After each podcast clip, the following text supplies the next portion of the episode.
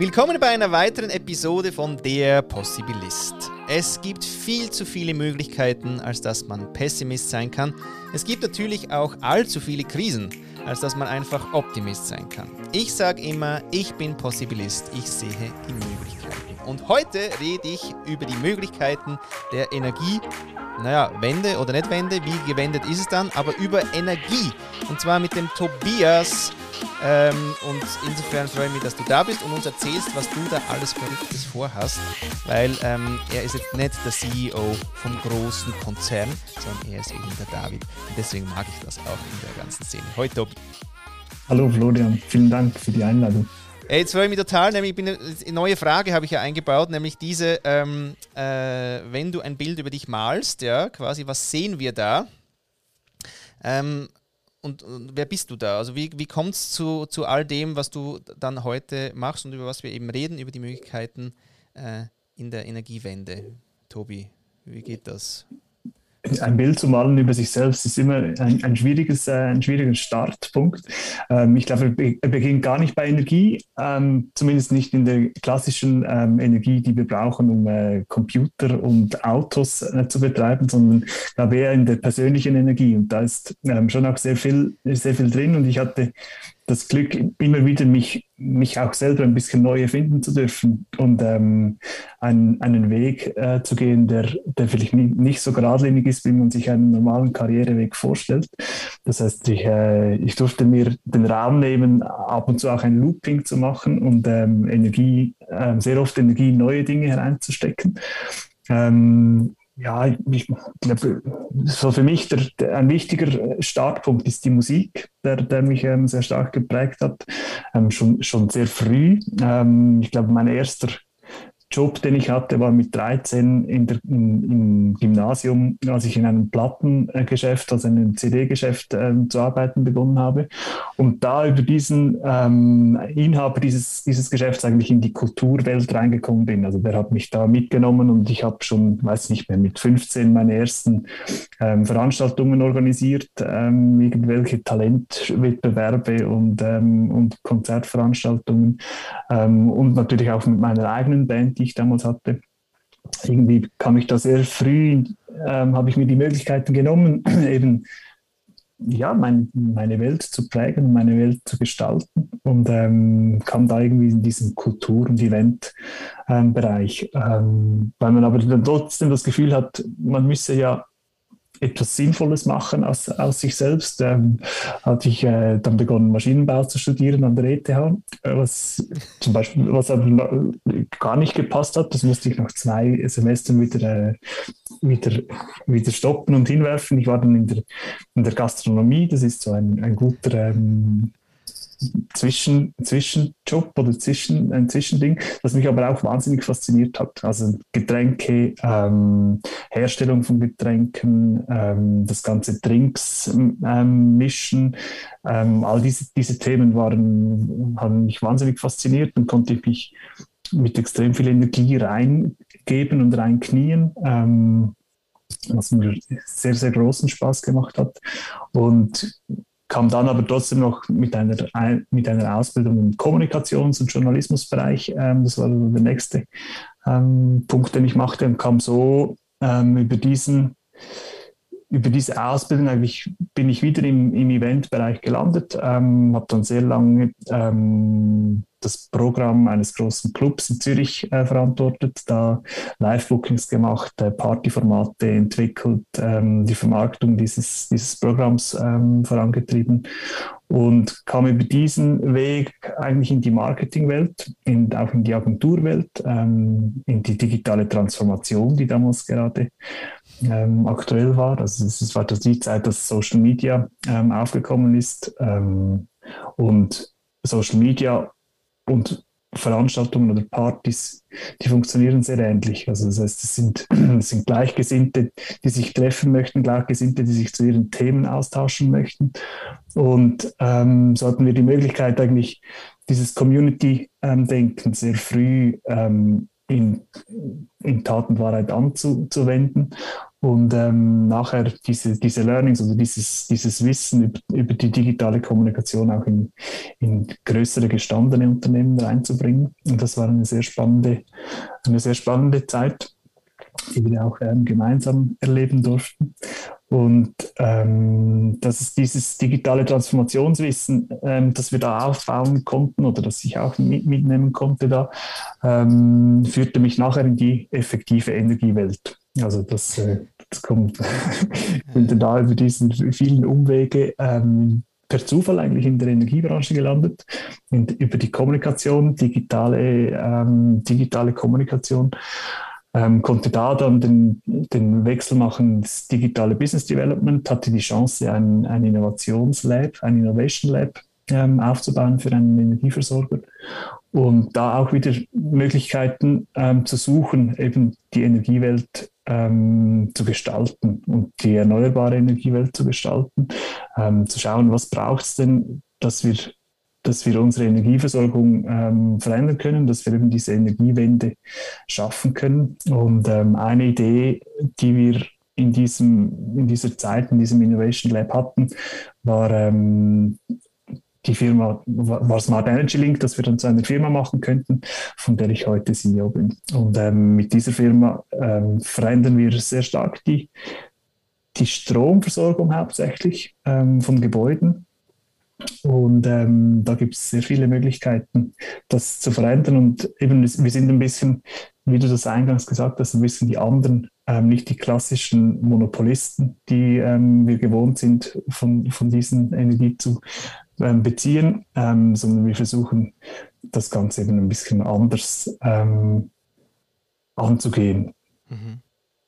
Ja, wenn du jetzt eben uns diese Energiewelt mal näher bringst, weil ich glaube, die ist ja auch für viele ein bisschen undurchsichtig. Also so im Sinn von, wer ist jetzt da alles dran, wie funktioniert jetzt das so mehr oder weniger? Kannst du uns da einen kurzen Einblick geben, dass wir dann wissen, wo dann du dich irgendwie eben verortest? Also eben gibt Monopolisten und wie ist es das mit der Strombefreiung ähm, quasi, also Strommarktfreiheit? Also, also wie ist, was sind die Player, auf was können wir da als einfaches Volk auch momentan gerade so hinschauen und sagen, ah ja, mach gut gute Sache. Ähm, und warum ist es eine gute Sache? Also wie ist das hier der, der ich glaube, beginnen kann man, kann man da, dieses, dieses Bild beginnt man vielleicht am besten bei der Art und Weise, wie man Strom produzieren kann oder was klassisch ähm, die klassischen Produktionsarten waren. Und sehr wichtig für sehr lange Zeit waren die AKWs, ähm, die ähm, konstant eine immer gleichbleibende ähm, Energiemenge produziert haben, so eine so, so, sogenannte Bandlast. Ähm, und die haben wie eigentlich die, die Grundstabilität ähm, des Energiesystems gegeben. Und daneben gibt es ähm, wichtige Produzenten, sind, ähm, sind Kohlekraftwerke, Gaskraftwerke und in der Schweiz natürlich die Wasserkraft. Das sind so die klassischen Produktionen für, für Energie wovon eigentlich nur die Wasserkraft erneuerbar ist und alle anderen ähm, nicht erneuerbar sind. Und von dieser, aus dieser ähm, Produktionsarten heraus kam eigentlich auch das, das, Tarifsystem, das wir kennen, dass es einen Hoch- und einen Niedertarif gibt für, gibt für Strom. Und das hat man da deshalb eingeführt, weil man dafür sorgen musste, dass in der Nacht auch Strom gebraucht wird, weil die AKWs ja nicht abgeschaltet werden konnten, sondern die haben auch in der Nacht Strom geliefert. Also in, und das braucht ihn aber in der Nacht eigentlich niemand. Also hat man den Strom günstiger gemacht, ähm, damit mögliche ähm, Verbraucher, bei denen es nicht so wichtig ist, wann sie, wann sie Strom brauchen, dass die in der Nacht ähm, einen Anreiz haben, um, um Strom zu beziehen oder Strom zu verbrauchen. Und das ist, ich glaube, das ist das das Basissystem, das wir seit sehr langer Zeit kennen, ähm, das ähm, geprägt ist von, von Monopolen. Und die Monopole, die kommen vor allem daher, dass, ähm, dass es Netze braucht, um diese Energie mhm. zu verteilen. Und ähm, das ist aufgeteilt eben in sage jetzt örtliche ähm, Versorger, die dafür sorgen, dass diese Netze da sind und ähm, diese Netze muss, müssen dann auch gebraucht werden um diese Energie ähm, zu einem hinzuleiten.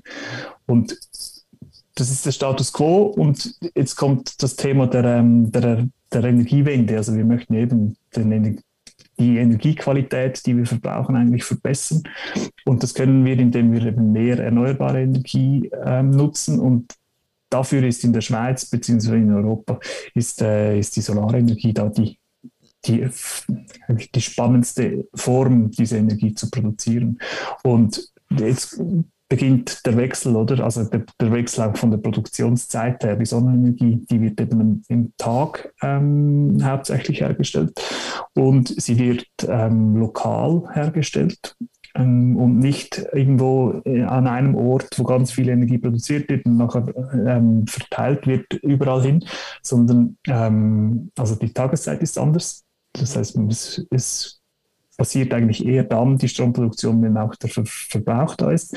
Und er geschieht noch lokal. Also das heißt, ich habe auf meinem Dach die PV-Anlage und kann eigentlich gerade direkt vom Dach den, den, den Strom brauchen. Und das gibt von der, von der ähm, Verteilung her eine andere Situation und es gibt vom, vom Anreizsystem her, wann das äh, Energie gebraucht werden soll, eigentlich auch ein anderes, äh, ein anderes System. Also es ist nicht mehr gut, wenn man in der Nacht äh, den Strom günstig macht, sondern es ist eigentlich besser, wenn man am Tag den Strom günstig macht, weil wir am Tag ähm, langfristig viel mehr äh, Energie haben werden durch den hohen ähm, Solarstromanteil. Das heißt, ähm, und ja, das sind so wie die, die Grundsätze. Und wir von Smart Energy Link, wir, ähm, wir begleiten Gebäudeeigentümer dabei, ähm, sinnvolle Energiesysteme für ihre Gebäude zu entwickeln und ähm, sorgen dafür, dass sie eben einerseits die Stromverteilung innerhalb ihres Gebäudes oder innerhalb ihres Quartiers oder innerhalb des Areals, das, ähm, das diese Eigentümer entwickeln, dass da die Stromverteilung sauber funktioniert, die Strommessung, die Verrechnung und auch äh, der Stromverbrauch. Also wir versuchen da dann auch ähm, Verbraucher so zu zu steuern, dass sie eben den Strom am Tag brauchen, wenn, wir Solarüberproduktion haben. Und damit verbunden ähm, auch ein anderes Tarifsystem einführen. Also wir haben dann in unseren Systemen ist zum Beispiel der, ähm, der Solarstrom am Tag eben günstiger als der Netzstrom, den man in der Nacht und am Morgen ähm, erhält. Also wir kehren das System komplett um, weil es ähm, auch einfach sinnvoller ist im, im Verhältnis zur, zur Produktionsart, die man bei erneuerbaren oder bei solaren Energiesystemen ähm, antrifft. Mhm. Und jetzt ist ja das auch so mit mega viel äh, Gewohnheit verbunden, oder? Also wie wir Strom nutzen, da, also einerseits nutzen wir den, glaube ich, recht unbewusst bislang, oder? Also es hat einfach. Ähm, und also was, wo siehst du da in deiner Arbeit wirklich so die, die Basics, die es braucht, damit wir es schaffen, dass wir umdenken. Also es ist ja immer das, ja, andere Glühbirnen und so, oder? Und, und die tausend Beispiele, am Schluss hast du wieder ne, eigentlich nicht so einen Überblick. Ja, was soll ich jetzt tun? Ist es jetzt, eben, äh, soll ich jetzt in der Nacht eher mein Handy laden oder doch eher am Tag? Also welche Gewohnheiten vom Stromverbraucher oder Verbraucherin würdest du sehen, dass das einfach auch dieser Wende zudient? Ist, aus meiner Sicht startet es immer bei der, beim Wissen über sein eigenes Verhalten. Also eben, du, hast es gesagt, wir wissen eigentlich, es, es, es läuft weitgehend unbewusst. Man braucht einfach und man kennt eigentlich das eigene Verhalten oder die Auswirkungen nicht unbedingt. Also man weiß weder, wie viel Kilowattstunden jetzt ähm, es braucht, um einen Topf Spaghetti zu kochen oder äh, meine Wohnung zu staubsaugen oder ein Elektroauto zu laden. Es ist einfach, es ja, kommt irgendwie und es funktioniert und egal eigentlich wie viel. Das heißt, äh, aus meiner Sicht ist das ähm, für, für den Teil, den wir persönlich beeinflussen können, der Startpunkt. Ich muss erst einmal wissen, was überhaupt geschieht. Und da können wir auch helfen, Transparenz zu schaffen, indem wir ähm, in den ähm, Objekten, Wohnungen, ähm, Überbauungen, die wir für, ähm, für Eigentümer betreiben, ähm, liefern wir Echtzeitdaten, Echtzeit, Echtzeitverbrauchsdaten ähm, für die Bewohner, wo sie eben eigentlich bis auf die Viertelstunde ähm, genau sehen, wann sie Energie verbrauchen. Und das hilft schon mal, um zu verstehen, was wann passiert. Aber man muss sich natürlich auch dafür interessieren. Aber dann merkt man zum Beispiel, zum Beispiel dass es eben vielleicht sinnvoller ist, dass man die Waschmaschine ähm, nicht so einstellt, dass sie in der, in, in der Nacht ähm, wäscht. Also das ist so ein Klassiker, Geschirrspüler so timen, dass er im Niedertarif ähm, wäscht, sondern dass man das eben besser dann tut, wenn, ähm, wenn solare Überproduktion ist. Also wenn die komplette Energie, die man braucht für den Waschgang, vom, vom eigenen Dach kommt. Ja. Und das ist dann auch äh, noch eine Zwischenfrage. Ähm, weil du immer sagst, Überproduktion, dass das am Tag verbraucht wird. Weil ist dort das Problem wegen der Speicherung dann auch? Also möglichst nichts speichern, sondern eigentlich das, was du eben produzierst, auch zu, zu verbrauchen? Genau, also das ist die große Herausforderung von, von diesen erneuerbaren Energiesystemen, dass die, eigentlich die, die Zeitsynchronität zwischen Produktion und Verbrauch. Und ähm, ich kann ich habe am, Mittag, ähm, beziehungsweise dann, wenn die Sonne scheint, dann ist, ist die, die Produktion meistens zu hoch. Also ich kann das gar nicht alles wegbrauchen. Ähm, und muss einen Teil entweder zurück ins Netz ähm, speisen oder versuchen, den Strom zu speichern. Und ähm, die Speicherung, die kann, die kann entweder über thermische äh, Speichermöglichkeiten geschehen, also ich kann den Strom nutzen, um, um äh, warmes Wasser ähm, zu erzeugen und dann einen Warmwasserspeicher zu haben für, für das warme Wasser zum Duschen ähm, oder warme Wärme ähm, für, die, für die Raumwärme ähm, zwischenzuspeichern. Oder ich kann den Strom in einem elektrischen ähm, Speicher speichern und das ist aber, dann habe ich die Möglichkeit, eigentlich einfach Tag-Nacht-Schwankungen zu überbrücken. Also ich habe dann die Möglichkeit, am Tag den Speicher zu füllen und in den Abendstunden ähm, noch den eigenen Strom wieder, wieder zu verwenden. Da ist im Moment die Herausforderung noch, dass die gespeicherte ähm, Kilowattstunde noch zu teuer ist. Also es ist, ähm, das ist, diese Speicherung die ist, ist noch nicht wirtschaftlich. Ähm, deshalb ja, ist die Verbreitung dieser Speicher auch noch nicht so groß. Da wird aber aus meiner Sicht den, den Elektroautos ein sehr großer, ähm, ein, eine sehr wichtige Rolle zukommen. Also heute geschieht die Ladung der Fahrzeuge zwar noch in einer Dimension, in einer Dimension also wir, wir speichern einfach Energie in den Fahrzeugen, die dann irgendwann verfahren wird. Ähm, da muss man aber, da hat man im Moment aber noch irgendwie keine Vorstellung davon, ähm, was das für Dimensionen sein werden in Zukunft. Also wenn wir wirklich, ähm, ich sage jetzt 2025, 2030, ähm, ein großer Teil unserer Fahrzeugflotte elektrifiziert sein wird, sind das sind das Speicherkapazitäten, die irgendwo im, im Bereich von, von den AKWs liegen, die wir ähm, in der Schweiz haben. Und wenn man die dann sogar noch bidirektional betreiben kann, also das heißt, die Energie nicht nur in die Fahrzeuge bringt, sondern sie, wenn es nötig ist, auch wieder aus den Fahrzeugen entnehmen kann, hat man eine Flexibilität, die so wahnsinnig mächtig ist, dass wir uns das im Moment gar noch nicht so richtig vor Augen halten können. Mhm. Wie ist denn das äh, damit so, also Regulation kommt, fällt mir da gleich ein, oder? Also alle, alle wilden Elektroautofahrer und Fahrerinnen da draußen äh, sind eben ihr eigenes Kraftwerk dann plötzlich, oder? Ähm, also braucht es überhaupt Regulation und ist eigentlich da das Wort Demokratisierung am richtigen Ort oder, oder was ist das dann? Totale Autonomie? Die Autonomie ist ein großes Wort. Ähm, sie ist natürlich, irgendwie hat man immer das Gefühl, es ist etwas Erstrebenswertes, die Autonomie.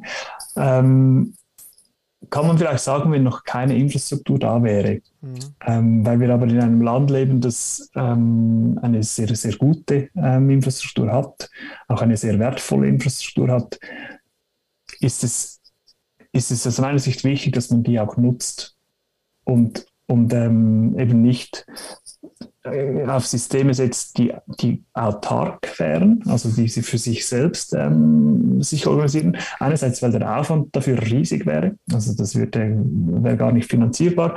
Und auf der anderen Seite ähm, ist es auch ein nicht sinnvoller und nachhaltiger Umgang mit Ressourcen, die man zur Verfügung hat, wenn man die einfach nicht mehr braucht. Das ist ähm, das eine. Auf der anderen Seite ist eine möglich hohe Autonomie etwas sehr Wichtiges und diese und wenn man diese Autonomie intelligent nutzt. Und dann sind wir eigentlich wieder bei, den, bei, der, bei der intelligenten Steuerung im sehr kleinen, also pro Haus, pro Quartier, ähm, muss das Energiemanagement so optimiert sein, dass die Belastung des übergeordneten Netzes möglichst klein ist. Und ähm, von daher schon eigentlich eine Autonomisierung oder eine, eine, eine Demokratisierung, also dass jeder seinen Teil beitragt, jeder ähm, sich bestmöglich verhält, aber trotzdem im Kontext zum Ganzen. Also es braucht, ein, es, es braucht das Gemeinsame, weil ähm, eben Überproduktionen Bedarfe, die müssen ausgetauscht werden können. Also da braucht es ein, ein, ein Zusammenspiel und das braucht ein Zusammenspiel auch nicht nur lokal, sondern eben auch international. Also das heißt, mhm.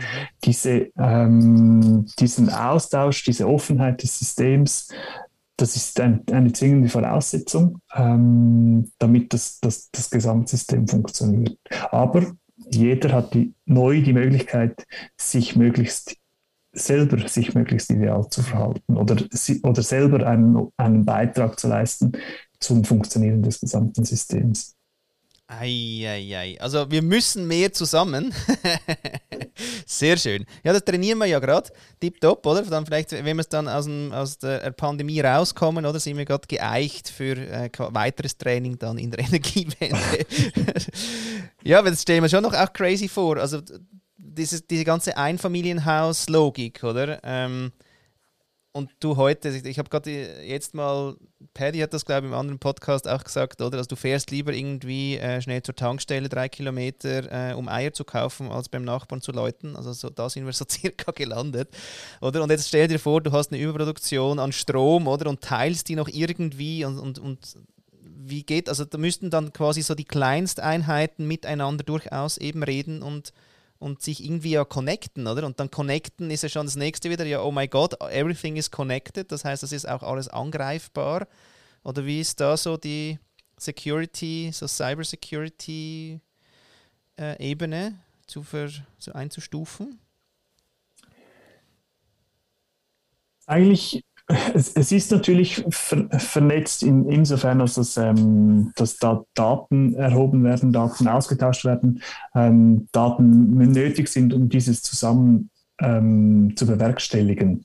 Und von daher, ja, gibt es natürlich diese, diese Angriffbarkeit oder Angreifbarkeit ähm, im Sinne der ökonomischen, ähm, der ökonomischen Abrechnung. Ja. Im Sinne der physikalischen, ähm, auf der physikalischen Ebene fließt die Energie einfach den Weg des geringsten Widerstands. Und, okay. und da ist, ähm, ja, da, da kann, würde ich sagen, das ist nicht so, so wahnsinnig angreifbar, weil die mhm. Energie nimmt einfach den Weg des geringsten Widerstands und wird da verbraucht, wo sie verbraucht ähm, ja. werden soll. Ähm, Genau. Von daher, also das ist so die eine Ebene. Es gibt aber natürlich schon noch eine Ebene, das ist, dass die elektrische Infrastruktur, die, die erträgt nur gewisse Energiemengen. Okay. Ähm, und das heißt, äh, da kommt schon wieder die Angreifbarkeit kommt da ins Spiel auf der Sicherheitsebene. Oder? Also wenn wir, ich habe gesagt vorher, jeder jedes Haus, jedes Gebäude kann seinen Beitrag leisten durch intelligentes Verhalten. Dieses intelligente Verhalten ist ja nicht ähm, da ist nicht die Intelligenz des Menschen gemeint, sondern da ist die Intelligenz von, von intelligenten Steuerungen gemeint. Und wenn diese ähm, nicht mehr funktionieren, ähm, dann kann es durchaus sein, dass im physikalischen Netz, ähm, dass es zu, zu Sicherheitsproblemen kommt, indem eben bestimmte ähm, Punkte überlastet werden. Sicher, ja, sicher, Sicherungen rausfliegen, dass es eben mhm. dann nicht mehr funktioniert wegen, wegen Überlastung mhm. ähm, der Netze. Und von daher ist, ist da diese, diese, dieses Risiko sicher größer, dass ähm, durch das, dass Intelligenz drin ist, ähm, IT drin ist, sobald diese IT mhm. nicht funktioniert, ähm, hat man ein gewisses Sicherheitsrisiko. Ja, aber gleichzeitig überlege ich mir auch, also ich meine, einmal Boom, äh, Bäumchen rein ins AKW ist auch auch dunkel. Also es ist jetzt viel zentralisierter, oder? Also ich habe das Gefühl, also das ist nur ein Gefühl, oder? Also eigentlich ist es jetzt fast anfälliger, es fragmentiert halt nachher wieder, das heißt, es treibt die, vielleicht auch die Komplexität halt wiederum, aber andererseits ist es dezentralisiert. Das, das stimmt. Also es gibt, es gibt viel größere Klumpenrisiken ähm, heute ja. und, und die Resilienz eines Systems, ähm, das aus ganz vielen kleinen Einzelteilen zusammengesetzt ist, die ist höher. Also eben die Ausfallwahrscheinlichkeit von großen, von Großflächen, also die, das Risiko von großflächigen Ausfällen ist viel kleiner mit dem, mit dem dezentralen, mit einer dezentralen Versorgung als äh, bei einer zentralen Versorgung. Ähm, auf der anderen Seite ähm, sind die Punkte, wo etwas passieren kann, viel ja wo ist es dann? Ja, wo, ist, wo genau. ist das Problem in der Straße? Oder? Ding dong. Herr Meier, äh, ist bei Ihnen, können Sie schnell schauen? ja, genau. Ah, okay. Aber auch da kommen die Menschen sich näher, weil man muss deuten, weil quasi ich möchte Netflix schauen und der Nachbar hat wieder irgendwie, oder? Genau. Wäscht gerade Wäsche, ja. Fall, zur falschen Zeit. Er hätte doch am Mittag äh, Wäsche waschen, nicht am Abend, weil da will ich doch Netflix schauen. Jetzt fliegt mir diese Sicherung raus.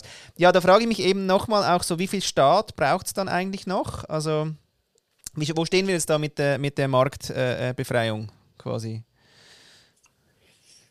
Ähm, es, das, das braucht, also es ist sehr stark eine, eine regulierte ähm, Situation. Und ich denke auch, dass es schwierig ist, dass das, also es ist, es ist schwierig vorstellbar, dass das unreguliert funktionieren könnte, dass man, äh, dass das ohne Regeln gehen könnte, weil es eigentlich jedes Mal, wenn man in einer Gemeinschaft etwas gemeinsam tut, braucht es ein, Regel, ein Regelwerk. Mhm. Und ähm, das ist auch bei der, bei der Energieversorgung so. Ähm, wir spüren, heute ist es, ist es zum Beispiel, die, ist die Regulierung sehr stark aus aus Schutzgründen, also das Mieterschutzüberlegungen, mhm. die eben dafür sorgen, dass, dass ähm, auch die dezentrale Energieversorgung in der Schweiz sehr stark reguliert ist, ähm, zum Schutz der Mieter vor höheren Kosten. Also dass eben, mhm. wenn, äh, wenn Gebäudeeigentümer da ihre erneuerbaren Energieanlagen ähm, investieren und ähm, dass da nicht zu ja, also ungerechtfertigt Kosten überwälzt werden auf die Mieter. Also da braucht es Schutzmechanismen, ähm, die, ich glaube, die aus meiner Sicht richtig, äh, das ist, ist das richtig, dass die reguliert sind und dass die einheitlich festgehalten werden und dass da ähm, nicht zu Ungunsten von, von, von den Schwächeren irgendwie mhm. Schindluder getrieben wird. Ja. Aber insofern, wir haben ja mega viel alte Infrastruktur, oder? Und ähm, ich nehme mal an, dir ist lieber, wenn du ein neues Projekt hast, weil dann, kann, dann weißt du eben auch, wie die Leitungen sind und so weiter. Oder wie ist das, oder ist das überhaupt ein Business, das alte Zeug aufzurüsten? Oder ja, wo, was sind da die Möglichkeiten? Wir haben sehr viele Projekte, die wir, die wir ähm, realisieren, sind Neubauprojekte, weil es einfach eben, wie du sagst, es ist einfacher da, das von, von Beginn weg so zu machen. Ähm, aus Energiesicht ist aber der Bestand eigentlich der Ort, wo angesetzt werden muss. Und ähm, das versuchen wir auch sehr stark zu adressieren. Also wir haben ähm, speziell dafür ein Kollektiv gegründet, das heißt Netto Null Kollektiv, ähm, wo wir über, äh, über das wir versuchen, Bestandsliegenschaften explizit zu adressieren ähm, und die Transformation dieser Liegenschaften zu machen. Und das ist aber jetzt wieder mehr eine, sage jetzt eine übergeordnete, eine fast intrinsische Motivation, die Energiewende zu schaffen und den CO2-Ausstoß des, des Gebäudeparks zu reduzieren. Ähm, wir haben etwa 40 Prozent des, des, ähm, des Energiebedarfs und entsprechend auch ein groß, sehr großer Anteil, des CO2-Ausstoßes in der Schweiz ähm, kommt von, von den Liegenschaften. Und das sind nicht die neuen Liegenschaften. Die neuen, die neuen Häuser, die sind nach energetischen Standards gebaut, dass die eigentlich weitgehend emissionsfrei sind im Betrieb und je länger, je mehr auch ähm, sehr darauf, stark darauf geachtet wird, wie die graue Energie in der Bauphase ähm, eingesetzt wird, also dass da mit Recycling-Werkstoffen ähm, gearbeitet wird oder, oder mit, ähm, mit ja, möglichst wenig belastend ähm, gebaut werden kann oder äh, in, in Bezug auf, auf CO2-Emissionen. Und ähm, transformieren müssen wir den Bestand. Also all die Ölheizungen, all die Gasheizungen, ähm, die da sind, die müssen raus. Und da, ist, ähm, da kommt eben auch die Kombination mit dem Solarstrom wieder ins Spiel. Also das heißt, es gibt eben ähm, durch die Möglichkeit, also ich muss es anders sagen, es wird nicht nur die, die, Mobilität wird elektrifiziert, sondern auch die Wärmeerzeugung wird elektrifiziert. Und wenn man dieses mhm. ähm, kombiniert, also die, der Ersatz der Ölheizung mit einer Photovoltaikanlage und einem Wärmepumpensystem, gibt es hocheffiziente Energiesysteme, ähm, die einerseits ähm, sehr CO2-emissionsarm sind, andererseits ähm, sehr tiefe Betriebskosten haben und von daher eigentlich ähm, auch interessant sind für, für, die, für die Bewohner ähm, der, der, der Häuser und Wohnungen. Was die Herausforderung ist, da ist, dass die Investition in diese erneuerbaren ähm, Wärmeproduktionssysteme meistens ein bisschen höher sind. Und da ähm, knurzt das System noch ein bisschen, ähm, dass viele Eigentümer sagen, ja, ich will diese Investition, die kann ich mir gar nicht leisten oder wenn ich sie mir leiste, dann werden die, Miet die Mieten der, der Wohnungen so viel höher, ähm, dass es auch nicht mehr ähm, funktioniert. Und da sind wir überzeugt im Kollektiv, dass das eben eigentlich kostenneutral möglich ist und möglich sein muss. Also dass wir es, ähm, dass wir es schaffen, einen großen Teil der Investitionskosten, die wir haben, ähm, in solche erneuerbaren Wärmeerzeugungssysteme über den Lifecycle der, der, der Betriebszeit des, dieses Energiesystems eigentlich zu neutralisieren. Und das erfordert aber natürlich einerseits die integrale Konzeption des Energiesystems, also dass man von Beginn weg ähm, schaut, was, wie ist die optimale Abstimmung zwischen Photovoltaik, ähm, Wärmeerzeugung und Elektromobilität in, einem, in einer Liegenschaft. Ähm, und dass die Zusammenarbeitsmodelle dieser ähm, energetischen Sanierungen neu gedacht werden. Also dass, dass wir da haben wir in der klassischen, in den klassischen Vorgehensweisen ähm, Systemineffizienzen ähm, und wir könnten das, das mit sehr viel weniger Aufwand, sehr viel weniger Kosten realisieren, wenn das alles ähm, in Ökosystemen ähm, entwickelt würde und nicht nach klassischen ähm, Ausschreibe- ähm, und Planungsprozessen. Mhm. Da sind wir im Kollektiv, in diesem Kollektiv überzeugt davon, dass es diese Chance gibt und das versuchen wir auch ähm, jetzt intensiv nach außen zu tragen und, und Besitzer, Eigentümer von Liegenschaften, ähm, ja, denen das, das näher zu bringen und mit ihnen solche, solche ähm, CO2-neutralen ähm, Bestandesgebäude ähm, umsetzen zu können. Hm. Ja, du bist ja eigentlich da auch äh, possibilistisch unterwegs, kann man sagen. Du musst den ganzen Tag musst die Möglichkeiten aufzeigen. Den ganzen Tag, liebe Leute, schaut's mal hier, so wird's gehen.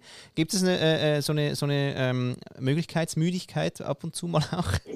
Du sagst, ja, okay, hey, ich, ich weiß schon gar nicht mehr, wie ich jetzt alles noch 50 Mal sagen soll. Oder wie geht es dir mit den Möglichkeits, in deiner Möglichkeitswelt? Das ist eine schöne Frage einerseits bin ich, ich bin noch nicht müde, das immer wieder zu wiederholen, weil, ähm, weil es mir einfach wichtig ist. Ähm, auf der anderen Seite hast du natürlich recht, wenn man etwas zum 150. Mal erklärt hat, findet man ja, haben sie, hat das immer noch niemand gecheckt oder ist es so schwierig zu verstehen? Ähm, auf der anderen Seite muss ich sagen, bin ich eigentlich ziemlich erstaunt über die, das Tempo der Lernfähigkeit ähm, vieler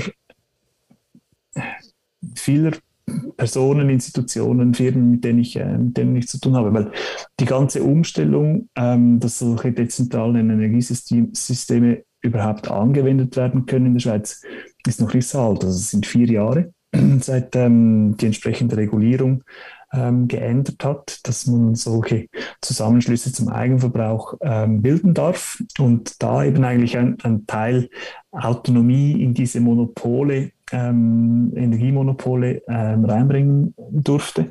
Und als wir angefangen haben, war das alles noch komplett neu. Also hatte wirklich noch niemand eine Ahnung und ähm, wir mussten das, das alles, diese Möglichkeit überhaupt erstmal ins Spiel bringen, das versuchen zu erklären.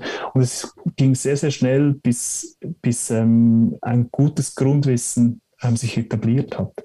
Und jetzt nach vier Jahren merkt man doch, es ist, ähm, es ist eigentlich angekommen. Jetzt, jetzt kommen aber einfach jetzt gibt es, alle haben im Grundsatz verstanden, wie solche Systeme funktionieren. Jetzt sind, jetzt sind es die Detailfragen, oder mhm. die, ähm, die wir durch den, den längeren Erfahrungszeitraum, ähm, den wir schon, schon haben, die, die Projekterfahrung, die konkrete, ähm, wo wir merken, da sind wir jetzt in, in den Detailfragen.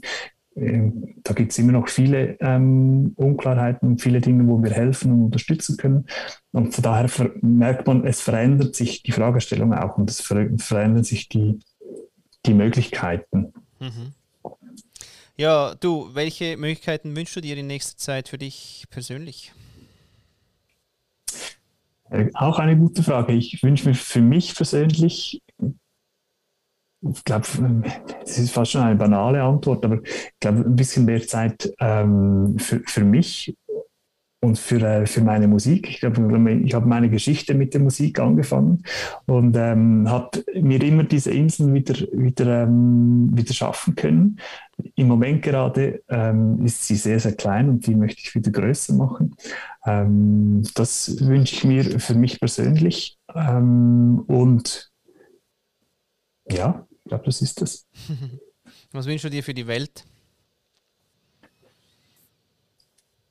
Dass wir die Energiewende schaffen. Und da bin ich auch ähm, überzeugt, dass wir das schaffen werden. Also dass ähm, diese, dieser, dieser Einsatz, eben diese Möglichkeiten aufzuzeigen, diese Möglichkeiten weiterzugeben, ähm, sich einzusetzen für, für erneuerbare Energiesysteme, das macht mir wahnsinnig viel Spaß und es ist ähm, wie die Transformation der Wärmeerzeugung, die Transformation der Mobilität, die wir, die wir jetzt ähm, vorantreiben können, begleiten können, ähm, die motiviert mich wahnsinnig stark und ich, es ist aus meiner Sicht eine, eine sehr zentrale ähm, Aufgabe, also dass wir eben diese, diese Klimaerwärmung international, dass, die, dass wir die in den Griff kriegen, ähm, um nicht, ja, um, sage jetzt, um die, die Bewohnbarkeit der Welt für, für die nächsten, übernächsten, übernächsten Generationen sicherstellen zu können.